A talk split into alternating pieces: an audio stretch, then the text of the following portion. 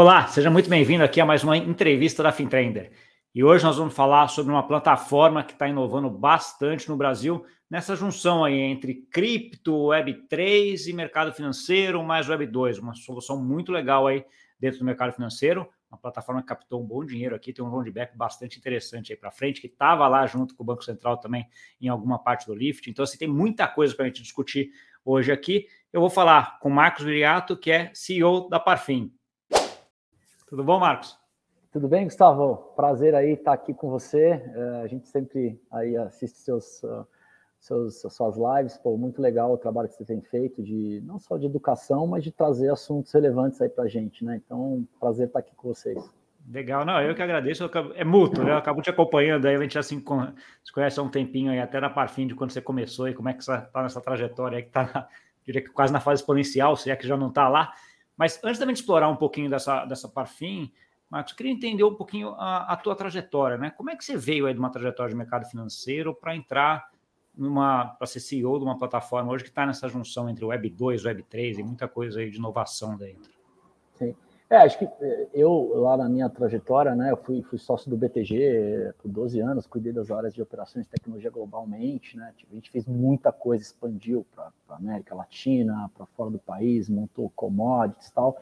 Nessa jornada, eu, com um chapéu um pouco de tecnologia, né, a gente fez muita coisa, eu sempre buscando inovação, o que está acontecendo de novo. Eu já, já havia escutado falar de Bitcoin, mas em 2015 eu estava numa conferência com um dos funcionários lá, que era o head de tecnologia nos Estados Unidos, ele falou, Marco, você tem que comprar isso, você tem que comprar isso. Eu falei, como é que faz? Eu nem sabia nada, né? Uma correria no mundo, de, no mundo corporativo, você trabalha, você acaba não prestando atenção. Eu falei, tá bom, beleza. Aí abri uma conta na Poloniex na época, passei o cartão 2 mil dólares e era abril de 2015, comprei três bitcoins, era 600 dólares o bitcoin mais ou menos, não sei se... E aí eu eu entrei e falei, caramba, esse negócio. Aí ele falou, ele me mandou o, o, white paper do Satoshi. Quando eu li, eu falei, cara, esse negócio vai transformar o mercado financeiro como a gente conhece hoje. Assim, pum, me deu aquele tum. E aí, 2015, 16, 17, eu operei na física pra cacete, comprei puta de tudo, enfim, aí fiquei meio que no. Já caí no rabbit hole, ainda estava no banco, mas aí fazia essas operações na física. Lá no banco, a gente montou uma mesa proprietária, né? Que é até o Portilho que toca. É, é fazia muito nessa época, eu imagino que você fazia muito onshore offshore também, né? Que nem eu, que você entrou, criou um spread gigante entre o preço do Bitcoin fora do Brasil e dentro, né? Era um negócio. Cara, eu fazia, eu fazia na física onshore offshore, você tinha um meio susto, né? Você comp, eu comprava e você mandava cripto no mercado, não aparecia o saldo lá, porque demorava dois, três dias, aí você não tinha para quem ligar, era uma coisa. E foi um é. pouco disso que me incentivou a, a, quando eu saí do banco, no começo de 2019, a a, a pensar em montar alguma coisa no ecossistema né, de cripto. E inicialmente eu fui investidor angel da Parfim, né? A ideia da Parfim lá atrás era fazer uma stablecoin regulada, quando as stablecoins estavam começando. E, e, e, aí depois eh, veio o, a história da, da Libra, e, e, o regulador caiu em cima, e a gente falou, cara, esse negócio não vai andar muito. Nesse primeiro momento tinha uma, uma incerteza muito grande regulatória, a gente falou, vamos fazer infraestrutura, né? Que é um pouco do que a gente faz hoje. Hoje, a Parfim, a gente faz. O que a gente enxergou? A gente, olha, vai ter uma adoção institucional de cripto blockchain nos próximos anos. O mercado financeiro que a gente conhece vai rodar em blockchain rails. Quando a gente fala blockchain rails, as ações, os bonds, os títulos de crédito, os títulos de banco, as moedas centrais, as moedas digitais de bancos centrais vão existir. Quando isso tudo existir, vai faltar infraestrutura para esse mercado, vai faltar tecnologia. Né? E estava todo mundo.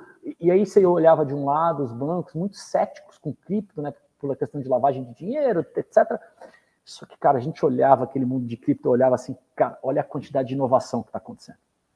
DeFi, NFT, era uma atrás da outra, assim, né? É. ICO, DeFi, NFT, uh, metaverso, assim, era uma quantidade de inovação acontecendo e a aplicabilidade de algumas dessas inovações nesses mercados tradicionais é muito poderoso. Então, a nossa visão, assim, cara, vamos, vamos usar tudo isso que a gente está fazendo em cripto, né? A gente começou com cripto, a gente faz cripto hoje. Vamos pegar tudo isso que a gente está fazendo em cripto e aportar um pouco para uma infraestrutura robusta que pode ser usada é, por mercado financeiro, mercado não financeiro, nessa, nessa jornada de tokenização de ativos de Web3. Então, foi um pouco da nossa cabeça lá atrás e a gente começou a construir né? E, e, e aí a gente viu que o mercado o mercado está começando a ficar pronto agora, né? Então a gente está bem animado aí com as oportunidades que estão surgindo. Tá bom.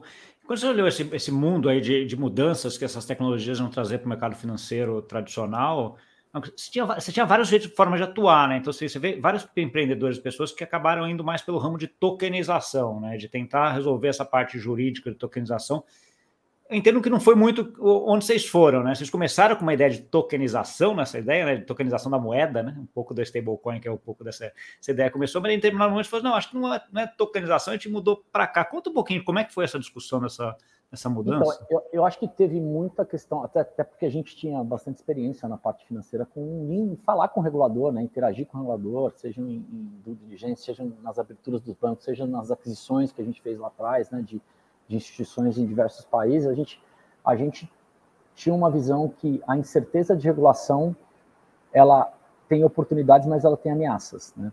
E naquele momento eu via como um, muito mais ameaça do que oportunidade, porque assim é, você não ia conseguir fazer e isso trava seu business, né? Então o que a gente falou? Vamos focar na tecnologia, vamos focar em construir tecnologia para a gente vender para os players que vão usar esse negócio, em vez de fazer um, um, um em vez de bater de frente, tentar criar uma coisa regulada, que eventualmente você nunca vai ter regulação e não vai ter adoção, e, e, e aí você morre na praia, né? Então, assim, a nossa cabeça foi muito assim: é, vamos, vamos fazer infraestrutura de base, né?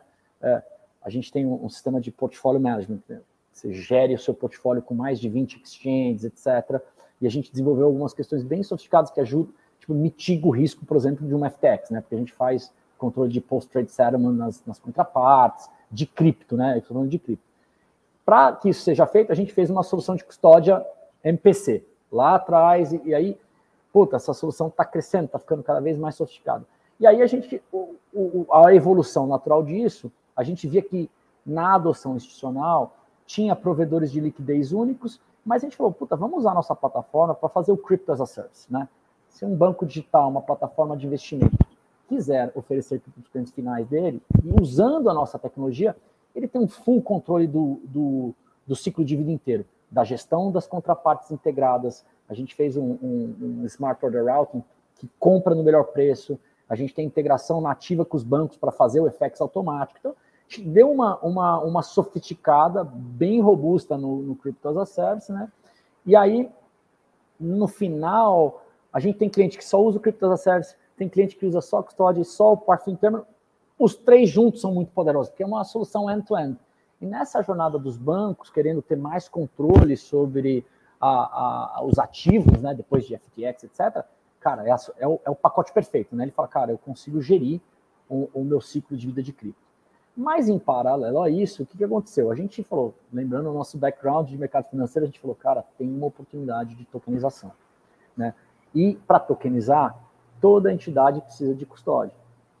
Você precisa ter um lugar para guardar de forma segura, etc. E aí, nessa parte de mercado financeiro, né, o nosso primeiro cliente foi a Vortex Tokenizadora, lá, que foi a primeira debenture tokenizada no Brasil. Ela usa toda a nossa solução de custódia por trás. É, e a gente ficou super, uh, super feliz lá. Pô, nós somos muito próximos do Alexandre, do, uh, do Juliano e do Flávio, que são os fundadores lá, né? Então, assim, uh, pô, trouxe robustez e segurança para a tokenização de valor mobiliário, né? Já estamos batendo aí uh, alguns milhões de reais de tokenização, ainda dentro do sandbox da CVM. Mas a gente aprendeu muito né, nesse sentido, e aí que a gente viu?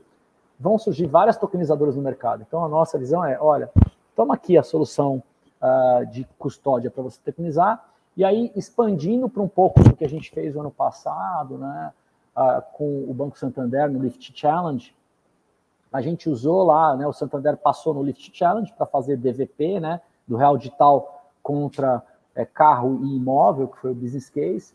Uh, e aí a gente usou a solução de custódia e a gente fez um fork do Hyperledger Basso, que agora virou um tema super importante, uh, onde a gente fez algumas customizações para quê? Para a gente fazer a tokenização. A gente criou os smart contracts de DVP, criou o real digital e a gente fez a operação, a, a transação de, de, compra e venda de carro, compra e venda de imóvel, né, em cima disso. Então, isso abriu uma série de, de, de oportunidades nesse mundo de tokenização de ativos tradicionais, né? Sejam eles financeiros, não financeiros, e o que é, é onde a gente acha que vai trazer muita, muita oportunidade nos próximos dias. E aí a gente está fazendo um monte de projeto com bancos, até com tokenizadoras, né? Tem muita tokenizadora que vem falar, eu tenho a plataforma de tokenização, mas não sei como fazer a custódia. Ah, puta, você tem uma rede que seja IVM compatible, que seja eficiente, com um mecanismo de bridge? Puta, a gente tem. Então a gente acaba atendendo ali e a gente tem algumas novidades boas aí para lançar na Febrabantec no meio do ano agora. Uh, e a gente vai, vai anunciar lá, mas uh, estamos construindo um negócio que para realmente acelerar a tokenização de ativos financeiros no Brasil, né? E, e a gente está super animado. Oh, que show, que show. Não, você está você tá falando tanta coisa que eu estava anotando, tentei, não, vou ter que ver de novo depois para anotar tudo. É, é, é, muita coisa, é muita frente. Então, uh, deixa eu tentar separar um pouquinho por partes aqui para a gente organizar. Assim, como é que você hoje define uh, uh, essa gama de produtos que você tem dentro da, da Parfim? Então, um cliente quer, olhou, escutou aqui e falou assim: ó, acho que faz é interessante para mim e tal. Você falou que você tem vários produtos. Você tem, você tem alguma, algumas caixinhas que você tem? Ou, ou como é que Sim, funciona? A gente, tem, a gente tem as caixinhas, né? A gente tem o Parfum Terminal, que é esse Portfolio Management System, que é um produto que geralmente as, as mesas proprietárias, as, as asset managements usam esse produto. Esse produto pode vir ou não com a solução de custódia, né? A gente integra outros custodiantes, a gente é bem agnóstico em relação a isso. Então, tem um fundo regulado, ele fala só usa o contraparte regulado. Então, ele usa lá é, a gente conecta hoje dois custodiantes né, de cold custody externos, mais as contrapartes que hoje é, também fazem custódia. Então, é um produto bem específico, que, de novo, vem com ou sem a custódia. Tem cliente que só usa a solução de custódia, MPC, é, independente do resto. E aí a gente tem o Crypto as a Service, que é uma ferramenta que você consegue fazer a gestão de compra e venda dos seus usuários finais, definir spread por moeda, spread... É um, é muito completo. Tem Smart Order Routing, executa na, na, no melhor preço da contraparte conectada e assim por diante. Esse produto também, você pode usar ele sem custódia ou você pode usar ele com a custódia. Né? É, é meio que pensa num, num é o que a gente, chama, a gente chamava de Parfum Legos. Né? Eu tenho componentes, eles são nativamente integrados, então você não precisa pensar em integrar um com o outro, mas você pode usar só um dos módulos. Né? É, então a gente, isso traz muita flexibilidade para o nosso cliente final. Uma das coisas que a gente tem visto, especialmente quando a gente fala com grandes bancos, né, que são hoje os nossos principais clientes, às vezes ele, não, eu quero só isso aqui. Cara, dois, três meses depois ele já está usando outro, porque é, complementa né, o ciclo de vida de, de compra e venda ou de gestão. Então, assim, e, e, e acho que isso é um pouco do que a gente viu. A gente começou por um e aí foi evoluindo para o outro, para o outro. É, e a gente enxerga isso como como foundation né, de qualquer iniciativa que você vai fazer em, em cripto ou em digital assets, né? É, querendo ou não, você vai precisar de uma solução de custódia. Você pode desenvolver a sua, mas você vai precisar de uma solução de custódia, né? É, na questão da Parchain, que a gente falou, ah, eu não, não quero tokenizar numa rede pública, porque eu não quero que meus ativos sejam vistos por outros. Ah, você, puta, a gente fez um, um fork, né, da, é um fork do Ethereum, e, e tem uma rede privada tem os seus benefícios, né? Tem um maior throughput, enfim. Então, acho que essa complementaridade, é, ela entre os produtos, elas servem como base, como uma, assim, um alicerce para os bancos, as instituições financeiras, as empresas construírem as suas, vamos dizer, os seus front-ends, né? As suas ferramentas para usar essa infraestrutura. Então, eu acho que é um pouco da, da nossa visão. Tem, tem, algum dentro dessa, desses três gramas de produtos que você mencionou? Tem aquele que é o, que é o best seller, aquele que todo mundo entra mais ou menos por ali e depois vai para outro, ou não, ou não tem muito disso? Hoje, hoje tem o Crypto as a Service, ele é o, ele é o, é o a principal porta de entrada. É a principal porta de entrada, né? A gente até anunciou, é, é o, a nossa parceria com a própria B3 no Brasil, é, tem outros que a gente não pode falar, mas que estão usando e começaram a usar, mas é, é, essa é a, é a plataforma que está mais completa e, e tem adesão, né? A gente fala assim, quando o cliente usa e olha, ele fala, putz, cara, tá, tá muito completa, né? A gente conseguiu resolver. A gente lançou a primeira versão já tem quase dois anos dela, né? Então, uh, com ciclos de interação de desenvolvimento ágeis e tal, a gente tem uma velocidade de colocar é, novas features e requisitos de clientes muito boa. Então, a maturidade da plataforma também está muito alta, né, do ponto de vista de, uh, de funcionalidade, de execução, de resiliência. Então, é, é o carro-chefe hoje nosso. Tá bom. Olhando essa parte de, de, cripto aí, que é um pouco mais do que você, você comentou, né? Não, não dá para fugir um pouco do, do, efeito da FTX, vamos dizer assim, né? Imagino que até da plataforma que você tem, vocês foram nada afetados, né? não tem nada, mas o mercado foi muito afetado, né? Como é que você viu o efeito do, da, do, dos, teus, dos teus clientes em relação a isso? Qual efeito teve neles? E isso mudou alguma coisa na estratégia que vocês tinham, Marcos? Olha, a gente, você falou que a gente levantou um round, né? A gente levantou agora 15 milhões de dólares nesse Crypto Winter e tal, e a gente assinou no dia 17 de novembro. Foi no, dois dias depois que a FTX quebrou. Então, assim, eu tava, eu tava, eu tava panicando. Eu acho que, assim, a gente teve um, assinou vários clientes no segundo semestre do ano passado importantes, né? Então, o, o, qual que é a minha visão da FTX, né? Uh, não é um problema de cripto, e acho que todo mundo está claro isso, é um problema de fraude numa entidade centralizada que fugiu de ser regulada, né? Ficou lá em queima, fugiu da regulação. Então, assim, cara, para fraude não tem remédio, né? Então, agora, isso obviamente causou um, um maior atenção do regulador. Cara, vamos ter que regular isso de vez, acho que especialmente nos Estados Unidos, né? O Brasil já está um pouco mais à frente, aí o pessoal está muito. passou a lei, agora vai ter que fazer a, a normatização dessa lei. É, o mercado sempre sofre, né? Porque você teve indivíduos, fundos, a gente sabe aí de alguns fundos e, e bancos que perderam muito dinheiro, né? A, com a FTX. Então, assim, ele dá uma traumatizada. Então, esse, você imagina assim, o cara que não era cryptonative, que não está acostumado, botou suas reservas lá no FTX, perdeu dinheiro, nunca mais volta, não volta tão cedo, né? O, o próprio banco, o investidor institucional foi fazer a primeira aposta de cripto no FTX, perdeu dinheiro, esse cara não volta tão cedo. Acho que o impacto para o mercado é esse, né? É, eu acho que, mas, mas aí teve alguns desdobramentos. A gente vê o que está acontecendo com o Silvergate agora, né? Uh, assim, você tinha os poucos bancos crypto-friendly nos Estados Unidos, o Silvergate e o Signature. Cara, o Silvergate, eles fizeram um negócio sensacional, que era o Silvergate Exchange Network. O SAM, né? que, que, era, era, era, era, ótimo, é. né? Em termos de liquidação, era, de um ramp Em termos de liquidação, é, para crypto friend e tal, tal. Cara, o negócio morreu, né? Um negócio que eventualmente chegou a valer 10, 12 bi, morreu. E aí a gente fala, não está morrendo por causa de cripto, morreu por uma, por uma questão de, de desconfiança, crise de liquidez, corrida bancária, né? Então, o primeiro cliente sacou, foi sacando, foi sacando, foi sacando, o cara acabou o negócio. E aí você tem um impacto agora na indústria de cripto, você não tem como fazer o, o on-ramp, off-ramp, né? Para quem quer colocar dinheiro, as portas se fecharam. Então, acho que esse vai ser um desafio muito grande, mas, de certa forma, que a gente falou, quando tem desafios, tem oportunidades. Eu acho que vão surgir serviços via stablecoin, né? stablecoins cada vez mais olhando para ser reguladas. Né? Eu sei que, por exemplo, tem um desafio lá com o Circle, a Paxos teve uns desafios recentemente também, mas uh, eu acho que vão surgir oportunidades. Assim, tá, tá, tá claro assim o roadmap. O banco central, os bancos não vão impedir que tenham moedas digitais, né? Sejam elas dos bancos centrais, sejam elas as stablecoins.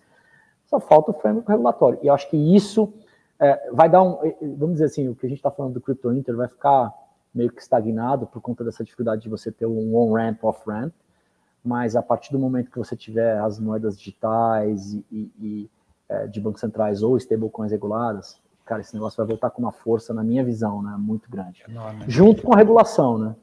É. Ah, e, e, indo por esse caminho, uma coisa que eu, que eu senti, assim, eu queria até ouvir um pouco a tua opinião também em relação a isso, uma coisa assim, que a parte de cripto deu uma, uma esfriada, cripto mesmo, Bitcoin, Ethereum, né, todo, todo o ambiente ah, de cripto, de tokens de cripto, né, para o mercado regulado, deu uma esfriada.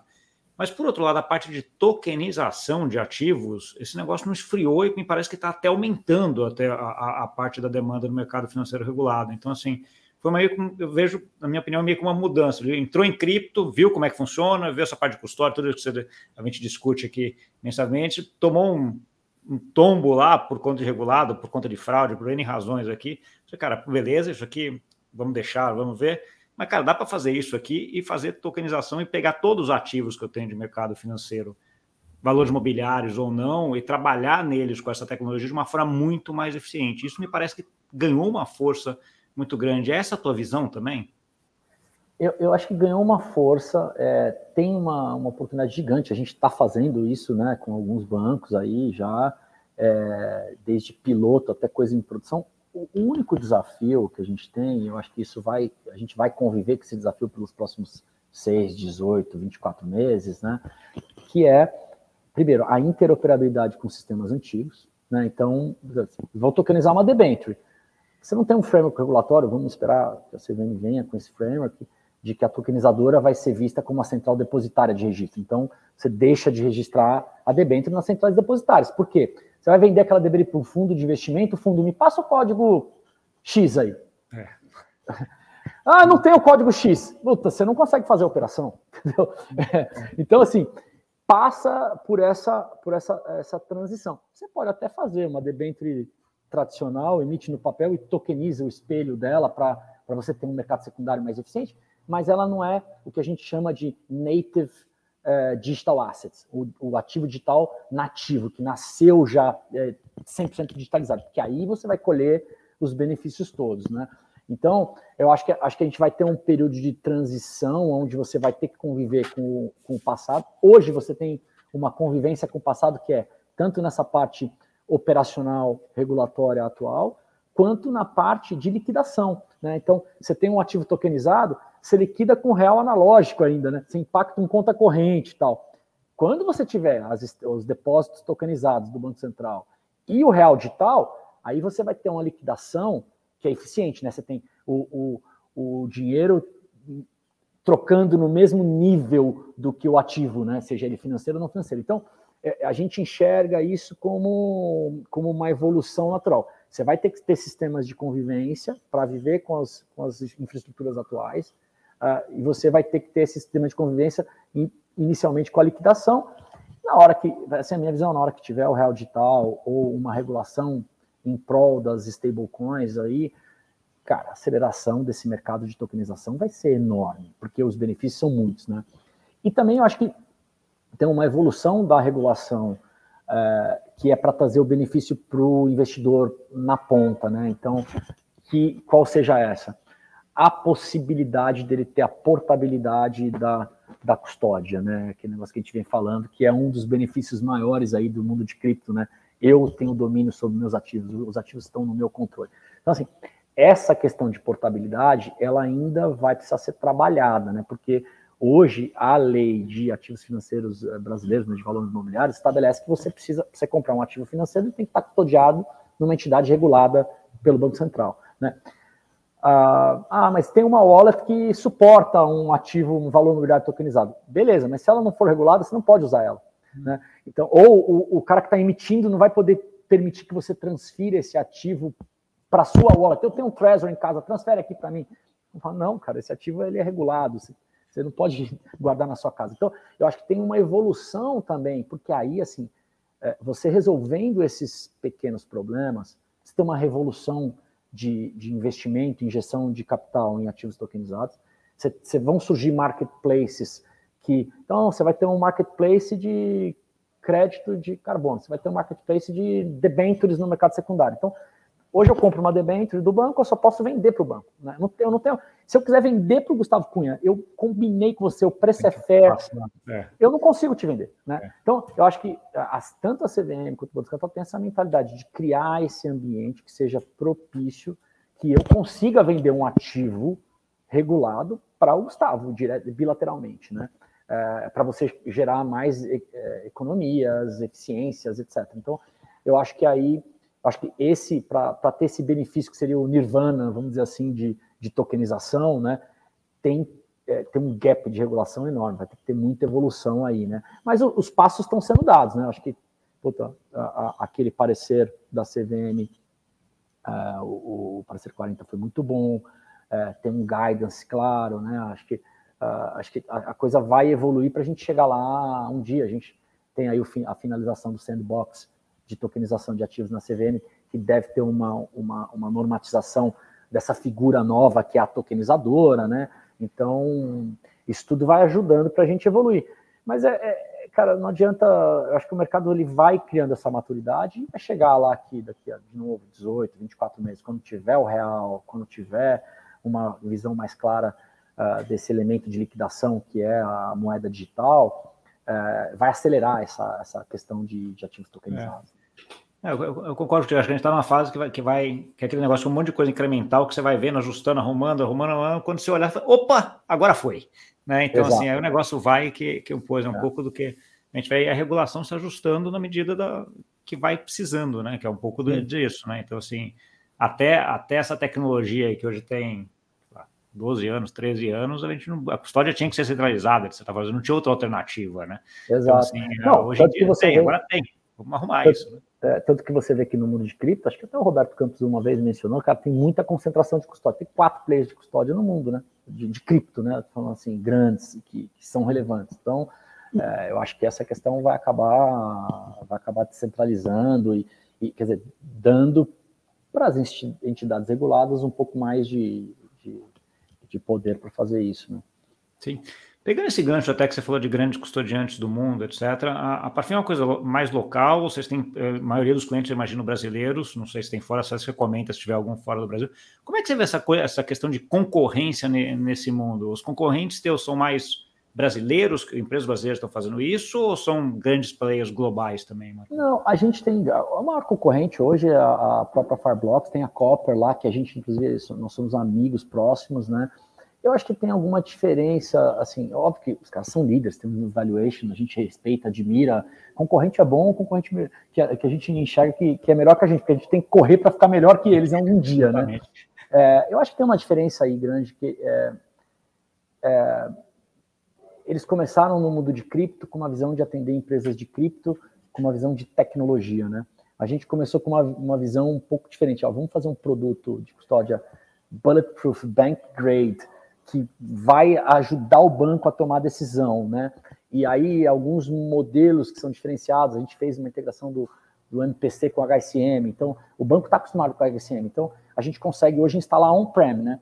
Então, a gente está fazendo agora a instalação com o banco grande, da custódia on-prem lá, o cara quer ter controle sobre a chave privada, né? não é aquele serviço, não, você fica com, uma, com um pedaço da chave aí que eu fico com outros aqui, o Policy Engine fica lá, então a gente, a gente, cara, fez um mapeamento profundo das funcionalidades do, dos concorrentes e aonde que estavam os gaps do ponto de vista de aceitação de uma grande instituição financeira para usar a sua tecnologia para ela prover o serviço, né? E aí a gente meio que matou esses gaps, assim, a gente é, realmente é, e aí a gente está tendo bastante aceitação, a gente tem ganho alguns deals aí é, importantes, a gente está tendo bastante aceitação é, da nossa solução de custódia. A gente acabou, a gente tem um cliente, dois clientes fora do Brasil, mas qual foi o nosso foco, né? A gente, nós somos, apesar de ter começado a empresa em Londres, nós somos brasileiros, a gente fala, a gente tem bom relacionamento no Brasil, a gente falou, cara, os últimos dois anos, vamos focar em, em tentar ganhar market share no Brasil, né? Com, com, com, players relevantes, né? Então, a gente pegou tanto no mundo de cripto quanto nesse mundo de tokenização de ativos, a gente fez os principais projetos, né? Pô, Sandbox, CVM de ativo, a Vortex tokenizadora, nosso cliente, foi o primeiro debênture tokenizado de Brasil usando nossa solução. Conjunto com o Santander, a gente fez lá o foi o primeiro piloto do, do Real Digital apresentado ao Banco Central e, pelo que a gente sabe, o único a usar o, o inclusive. Então, assim, a gente está é, construindo esses alicerces, né, para é, usufruir deles no Brasil e, assim, é, a gente acaba tendo uma facilidade de, de interagir. A gente não focou em expansão internacional. Se você vê o nosso canal de clientes que a gente recebe pelo lado, toda semana a gente recebe 5, 10 é, chamados de cliente offshore. A gente está atendendo muito naquele produto de, no Parfum Terminal, no Portfolio Management, né? É, mas assim, a gente falou, cara, tem tanta coisa para fazer no Brasil. A nossa visão, vamos consolidar a nossa estratégia aqui. Focar aqui, né? A gente não vai abrir sales nos Estados Unidos, fazer sales a gente está recebendo uh, calls internacionais passivos e a gente está falando, putz, eu te atendo, tá? Uh, a gente, por exemplo, o nosso head de suporte e, e, e nosso head de IT operations fica em Nova York, inclusive, né? Então, uh, e acho que tem uma diferença também da gente, né? A gente tem um time, hoje a gente está com 75 pessoas, mais da metade vem de banco, né? A gente trabalhou junto lá por anos, uh, especialmente no, no BTG. Então, a gente tem um time que conhece infraestrutura de banco, sabe falar, né? Eu tenho confiança aqui dos nossos times, cara. Puta, senta lá com o banco X, com a área de segurança dele, né? Então, você vai lá e fala com a, toda a parte de redundância, de é, puta, controle de nuvem. Então, assim, é, é isso ajuda muito nessa relação. Então, por isso que a gente olha. É. é, como, como, a gente olha, assim, né? Puta, os nossos correntes são muito bons, assim. Acho que a gente tinha um gap de funcionalidade, esse gap está mitigando, mas do ponto de vista de, de, de solução completa, né, para a gente chegar e falar, cara, banco, eu instalo na sua on-prem, em duas semanas está rodando a solução de custódia. Acho que não tem ninguém que faz isso hoje no mercado, entendeu? É, o cara ter controle sobre as chaves, né? Roda esse script aqui, cria essa infraestrutura na sua Amazon, Azure, e a gente está indo para Google Cloud também. Você cria nas suas contas, você vai deploy esses, esses containers, sua solução de custódia está rodando. Né? Então, cara, isso é muito poderoso. E, e, olhando na linha, até nos Estados Unidos, né, o Gary Gensler, semana passada, já falou: olha, os bancos vão ter que fazer a custódia, os exchanges não vão poder fazer custódia.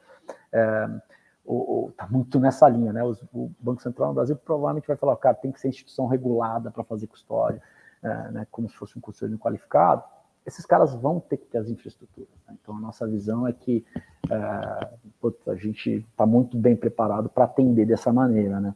É, conseguir dar mais empower para ele ter a tecnologia. É um play de tecnologia, não é um play de, de software as service, né, Mário? Tá. tá bom. Olhando agora, para acabar de passar por essa captação grande que vocês fizeram aí nesse, há pouco tempo atrás, para onde vai esse dinheiro? O que, que é o, o que, que é o roadmap aí para frente agora, Marcos? Cara, acho que o principal ponto que a gente está fazendo, né, é a part-chain, né, que é essa, esse fork do Ethereum, essa, essa layer zero, né, um, um blockchain permissionado com várias funcionalidades para melhorar, por exemplo, TPS, né? Você pega alguns blockchains aí do mercado, ah, puta, 300 TPS, 200, né? A gente está fazendo um negócio para dar 5 mil TPS, né? Uh, eh, para poder realmente ter escala para suportar essas aplicações de missão crítica, né? Então, a gente está começando a construir alguma coisa que nessa jornada dos próximos dois a três anos, quando você tiver uma massificação de tokenização, a gente está preparado. E aí ter controle de privacidade. É, e acho que é mais importante, porque ela não é só uma layer zero, a gente fez todo um sistema de bridge, né? de, de bridges de interconexão. Acho que se, se você acompanha, um, especialmente o mundo do Ethereum, e, e né, a gente tivemos algumas ondas no passado, acho que Uh, hoje você tem duas, duas coisas que são, uh, do ponto de vista de tecnologia, de, de blockchain, que estão mais em olho. São os, os, os Zero Knowledge Proofs, né? tem uma evolução acontecendo ali, e uh, as soluções de bridges, que usam eventualmente os, os AK Proofs, ou a gente está fazendo algumas coisas de solução de bridge muito avançadas, usando a combinação de MPC com AK Proof. Né? Por quê? Você imagina o seguinte, até já indo um pouco forward thinking aí, né? Uh, no, no, no, futuro, vocês vão ter algumas redes, né, blockchains rodando. Puta, vai, provavelmente vão ter algumas redes que são mais aplicáveis para uh, ah, valor imobiliário tokenizado, outras para ação, outras vai, vão rodar o real digital, ou os bancos vão lançar as suas com os reais tokenizados. Como é que essa coisa toda se fala? Né? Como é que eu, eu pago um real tokenizado de um banco A para para comprar um, uma debênture que está no banco B. Né? Então, é, então, a gente fez uma solução de bridge muito robusta. Então, assim, a, a visão é, é, cara, a interoperabilidade e composability desse ecossistema ela vai ser muito relevante para o futuro. Então, a gente, a gente já fez uma, algumas uh, soluções né, de multi-bridge, private bridges, que é justamente para acelerar. E a gente, obviamente, é aquilo que eu falei, né? Tem um laboratório de inovação acontecendo nesse mundo de cripto, com protocolos de DeFi. Os protocolos de DeFi já estão criando as versões permissionadas, né? O Aave foi o primeiro, o Compound está fazendo, o Synthetics. Então, assim, cara, esse mundo aqui, ele, ele vai ser portado para esse mundo de, de finanças tradicionais quando tiver a tokenização. Então, a gente está olhando esse aqui como um laboratório, puta, o que tem de melhor, a gente experimenta, a gente testa, a gente traz para cá, porque vai precisar dessa infraestrutura aqui nesse lado, né? Então, é, acho que a, a, nossa visão é um pouco essa. Então, o dinheiro que a gente captou é puta, construir esses alicerces de forma muito robusta. tá? É, porque a gente entende que vão ser necessários e vai precisar, e aí é, a gente quer ter um, uma participação relevante como, como infraestrutura desses ecossistemas. Né? De novo, bem componentizado. O cliente fala assim, cara, eu tenho um problema, eu não consigo fazer a bridge entre o banco A e o banco B. Cara, tem a melhor solução de bridge do mercado. Tá aqui, ó. pega aqui, ó. Pum. Ah, mas, puta, eu estou usando a sua rede. Puta, se você usa a minha rede, você tem o componente de bridge embedded, né? Então, assim, é, é, eu acho que é aí que a gente está olhando a evolução dessa, desse ecossistema de tokenização. Acho que vai ser, vai ser bem legal. É, a gente já fez uma bridge, né, entre a, com corda, né, que é um blockchain permissionado e tal. É, e o negócio funciona, né? Você tokeniza um ativo aqui, você fala assim, puta, esse ativo existe aqui na outra rede, né? E você garante que ele existe via ZK Proof. Tem, a gente fez uns negócios bem, bem legais ali. É, para você conseguir ter interoperabilidade, senão esse mundo blockchain vai ficar meio estanque, né? Não vai, não vai evoluir. É, não, e, e, acho que essa parte de interoperabilidade e bridge foi, foi uma das grandes discussões do 2022 ali também, né? Teve voou, voou dinheiro para tudo quanto é lugar nessas bridges aí, né? De tanto Exato. teste que foi feito e, e, e, muito aprendizado, né? Acho que isso que é a parte legal, que é um pouco do que você vai, você vai, já vai pegar isso e vai a, agregando em cima disso daí, né? Acho que todos, todo mundo que acompanha esse mercado teve vários casos aí, viu que teve muito aprendizado nisso daí e certamente é uma parte importante. Interoperabilidade é um negócio importantíssimo, né? Ninguém hoje consegue viver sozinho, solitário lá dentro da caverna, vamos dizer assim. Exato. Então, assim, acho você, que esses, esses temas... você, imagina no, imagina no futuro, né? A gente vai ter o real digital e você vai tocar por um dólar digital. Puta, como é que funciona essa interoperabilidade, né? É... é. Ah, e me parece até pela. A gente vai entrar nesse ponto de, de, real digital, que eu quero ver um pouco a tua opinião sobre isso também. Mas uma das decisões do Banco Central foi um pouco de ir para esse padrão EVM compatible, né? É compatível com, com, com uh, EVM e que parece ser um padrão que deve se consolidar cada vez mais aí para frente, né? Ethereum esse uh, Ethereum Virtual Machine sendo uma coisa meio um padrão de desenvolvimento para frente, o que vai facilitar se todo mundo seguir esse padrão essa parte de interoperabilidade também, né, Marcos? Não, com certeza. Acho que esse, esse é um. Quando a gente fez lá o conceito da parting, a gente estudou muito. Tem vários ecossistemas muito bons. Cosmos está sensacional. Assim, tem, tem, tem bastante inovação acontecendo em outros, mas, cara, você tem milhões de desenvolvedores de Solidity no mundo que programam smart contracts em, em Ethereum Virtual Machine. Né? Então, isso faz uma diferença muito grande, né? Pegar um blockchain que tem meia dúzia não adianta. Então, acho que um, um dos, das visões do Banco Central, falando aí da, da escolha, acho que é essa, tem, você tem uma comunidade muito relevante é, criando inovação e construindo uh, em cima desse EVM, né? Pode ser Ethereum, pode ser o, o Polygon, tem uma série de redes EVM hoje em dia, é, algumas Layer 2. É, exatamente. Então, assim, mas assim, acho que a, a ideia a ideia é esse poder de comunidade. Né? Tem muita gente envolvida, tem muita gente construindo coisa. Então, assim, na nossa visão, uh, o Ethereum está barato se isso realmente se, se consubstanciar, né? Porque vai ter muito uso uh, dessa tecnologia nos próximos anos aí.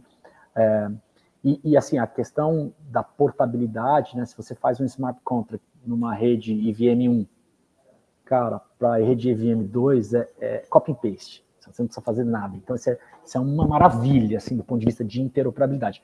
Aí é onde está o problema. Como é que você constrói a bridge? Você vai fazer um smart contract para bridge, você vai usar puta, MPC, você vai usar ZK Proof. Aí você tem o, aí tem o desafio da bridge, porque é onde que teve os, exploits o ano passado nas bridges de cripto, né? Uh, mas você pode fazer trusted bridges, que vão ser só duas partes que se falam, né? Uma não vai enganar a outra. Eu sou o banco A com o banco B. Putz, cara, eu tô fazendo negócio com você. você vai, você vai exploit... sabe quem é, um confia no outro, né? Exato. Né? Eu não vou exploit sua bridge, né? Só que esse mundo de multi-bridge, imagina, eu faço negócio com o banco A, banco B, banco C, banco D, banco D. Se eu tiver que manter uma bridge com cada um, é N para N, né? É uma matriz de N para N. Então, assim, a gente puta, enxerga que vão ter soluções de multi-bridge, que a gente até fez um, um desenho bem, bem interessante.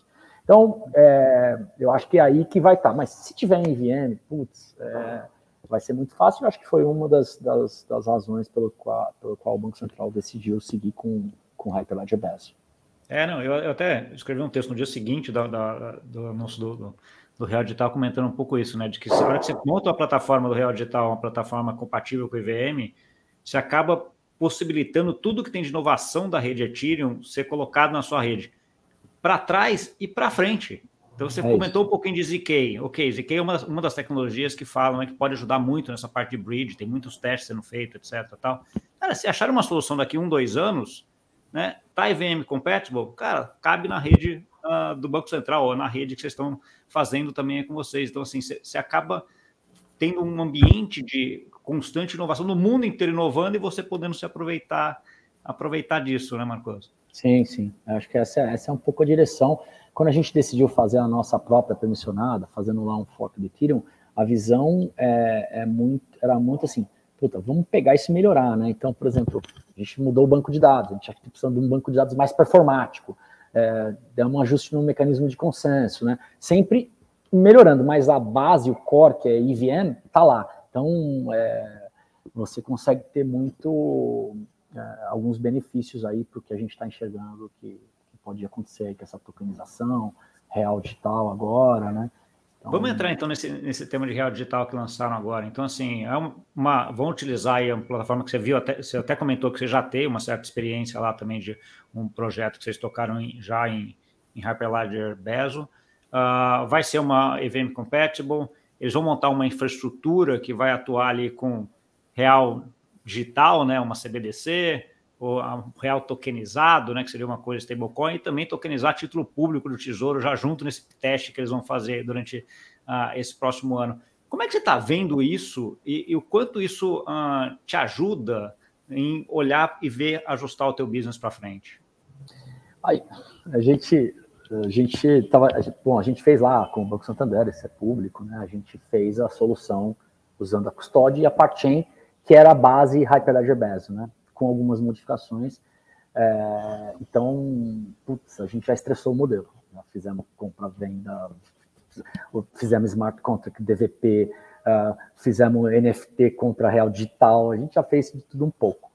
Os últimos, e aí a, a gente apresentou para o Banco Central, acho que foi o primeiro projeto, né? O Santander é, liderando isso, Uh, aliás, o time, com o envolvimento do time de Madrid, o time do Brasil, muito bom. A turma realmente uh, embrace o projeto, assim, para realmente estar tá para frente, né? E, e, o que a gente vê é, é, desde que a gente apresentou em setembro, qual foi a minha visão? Vindo de banco, né? Cara, a gente percebeu esses problemas de interoperabilidade, a gente teve alguns calls até com o próprio Banco Central, interoperabilidade, é, de como que vai ser o real tokenizado, versus o real digital. Aí, é, como a gente vem de banco, a gente, consegue, a gente conhece bem o sistema de reserva, né, o, o STR, né, que é o famoso sistema de transferência de reserva do Banco Central, com o SPB e o SPI, e o Banco Central já falou que vai ter o SPD, né, que é o sistema de pagamento digital, uh, que vão trabalhar em conjunto. E a gente pegou e fez um desenho agora mais profundo e a gente está testando já de como funcionaria essa interoperabilidade, né? puta, a camada do wholesale interagindo com o real digital, tá em, a gente está em, em, já em pré-produção, vamos dizer assim, é, testando, inclusive testando diferentes mecanismos de bridge. Banco A transferiu para o banco B o real tokenizado, como é que você liquida na camada de cima. Então a gente deu uma, uma boa evoluída e a gente fez esse mapeamento né, para as mensagens do STR. Ah, como que seria um STR4 no real digital? Como seria um, um STR 6, 7, 8? Como que isso funcionaria de fato? Né? Então, a gente acabou se aprofundando bastante nessa, nessa arquitetura, porque, de novo, a gente, nossa, nossa, nosso, nosso business é fazer tecnologia infraestrutura, né? Isso vai ser a nova infraestrutura uh, dos bancos lá na frente. Você vai precisar de o seu core bancário, ele não vai fazer mais, não é um conta corrente, é um sistema de wallet, é um sistema de custódia, né? vai ter o real digital, vai ter tudo os ativos digitais. A sua interação com as redes, ela vai ser por essas bridges eventualmente. Então, nossa visão é já ir construindo esses módulos, esses alicerces para suportar isso, mas o case do. Eu acho que o case do, do Real Digital, da maneira como o Banco Central está tá desenhando, é, ele, ele vai mexer com vários desses, desses componentes, né? A solução ela, ela não é simples, ela, ela acaba sendo complexa porque você tem ah, no mesmo modelo interoperabilidade, composabilidade e, e, e, tokenização né, de ativos, como o título público federal. Então, eu acho que tem aí é, tem, um, tem um desafio grande, que é, nada é impossível, né, mas acho que tem, na minha visão, Então, não é um projeto simples, é um problema mais complexo. Acho que o, o Bank of England, há duas semanas atrás, lançou o paper do modelo deles. É um modelo até que parecido, né? Mas ele cria uma camada de abstração entre as instituições financeiras que operam o sistema de reserva deles.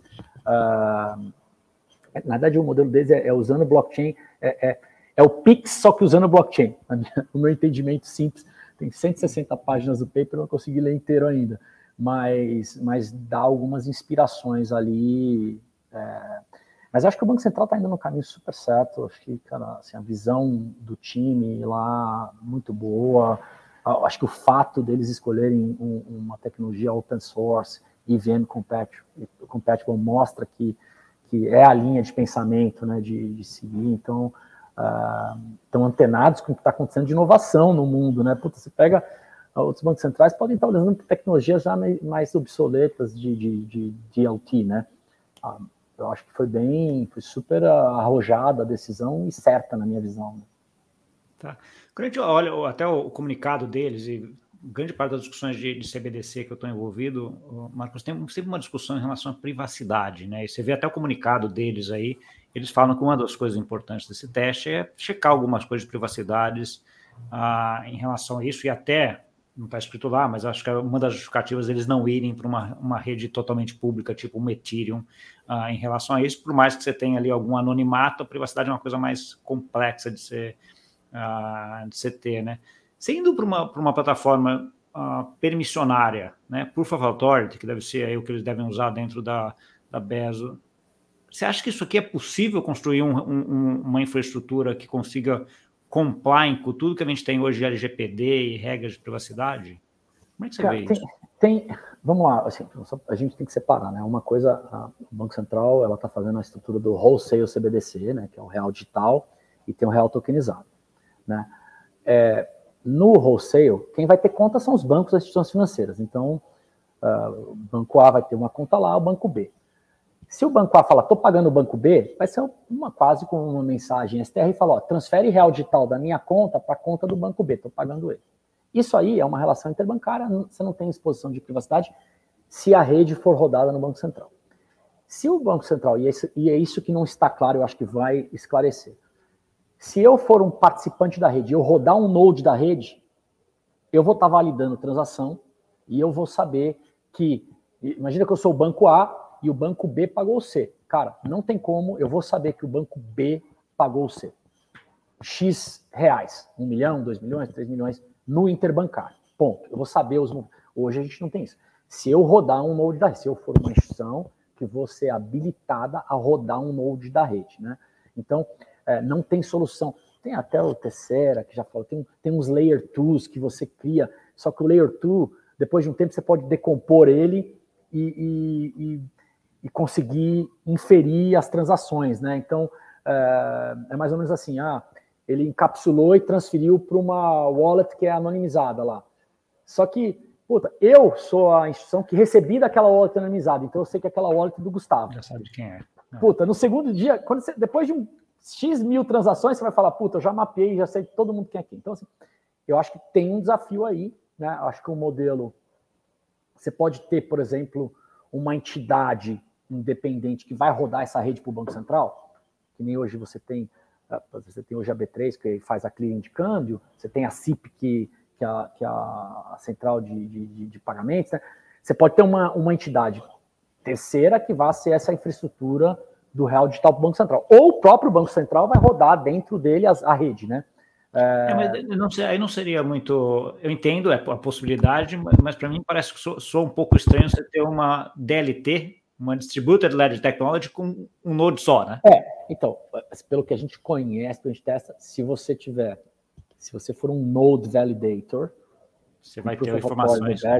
você vai, você, você pode saber, você, você pode dizer, não sei quem é, mas você sabe que teve uma transação de A para B. De novo, se eu, que sou essa instituição, estou pagando B, eu sei que quem é B. A partir do momento que eu vejo uma transação saindo de B para C e eu já paguei C, eu sei quem é C. Enfim, é... Eu, eu, só agregar um ponto que tô, você comentou do ZK, é uma coisa que eu tenho estudado bastante essas últimas semanas, né? Então, assim, está uma discussão muito grande em relação a isso, ainda muito embrionário, Mas dado que esse projeto do Real Digital deve terminar na final do ano que vem, a gente já deve ter muita coisa nesse Não, sentido, e o ZK meio que resolve isso, né, Marcos? O ZK, assim, a, a proposição, a proposição do, do ZK pode resolver isso com certeza, mas hoje, ter uma solução pronta, não tem. Os, é. principais ZKs que foram, uh, so, uh, que foram emitidos foram agora, tem um mês, dois meses, assim. É uma tecnologia super recente, né? É muito recente. Então, assim, eu acho que essa revolução dos IKs vai acontecer nos próximos meses, com certeza. Pode casar desse negócio estar tá pronto em paralelo, mas se a gente for falar, valida a privacidade hoje, de novo, se for uma rede distribuída, que eu acho que era um objetivo do Banco Central, a gente já escutou deles falando assim, puta, nossa ideia é a seguinte, se o Banco Central, se o Banco Central deixar de existir, touchwood, uh, puta, os bancos, o real digital não pararia de funcionar né, porque você tem uh, node validates. Eu acho que assim, essa visão é uma visão bem é, é, forward thinking, né, bem à frente assim do tempo. Hoje a tecnologia atual, para isso acontecer, uh, a gente tem um gap ainda de tecnologia. Eu acho que esse gap vai fechar. Isso aqui que é um problema, assim. Você pega o Vitalik, que já falou do Ethereum várias vezes, né? Então assim, que esse problema de privacidade é um, é um privacidade é um problema de redes blockchains, sejam públicas permissionadas. A diferença da permissionada é que você controla quem faz parte dela. Tá? Essa, a única questão é essa, né? Você sabe quem entrou, né? Você não vai abrir uma wallet não identificada, etc. Né?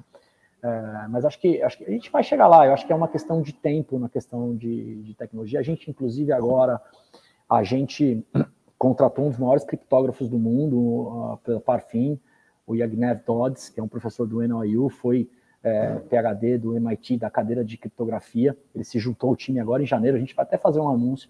Ah, e, e, e, assim, ah, o objetivo dele é um dos caras, é um, é um top 3 do mundo de criptografia, né? E assim, a, a, a nossa visão é construir uh, uma solução que vai endereçar. É, assim, é uma evolução dos ZK Proofs que estão sendo testados agora, né? Então a gente a gente está tá investindo para fazer parte desse, eh, desse, desse ecossistema, né, cara? Assim, ela tá, eh, vai precisar de solução. Então a gente quer dar solução, a gente está buscando isso, né? Se tiver uma solução melhor que a nossa, que seja open source, melhor ainda, a gente vai usar e vai. É, não, e, isso, vai... e, e acho que assim, acho que é, esse mundo de open source é interessante por conta disso, né? Porque você vai desenvolvendo, aí tem um pedaço, resolve 80%, mas tem 20% que você não consegue resolver, depois você olha para o lado, alguém já resolveu aquilo. Aí você vai juntando isso e faz uma, um 100% total aí da colaboração de todo mundo, né? Então, assim, isso é uma coisa interessante.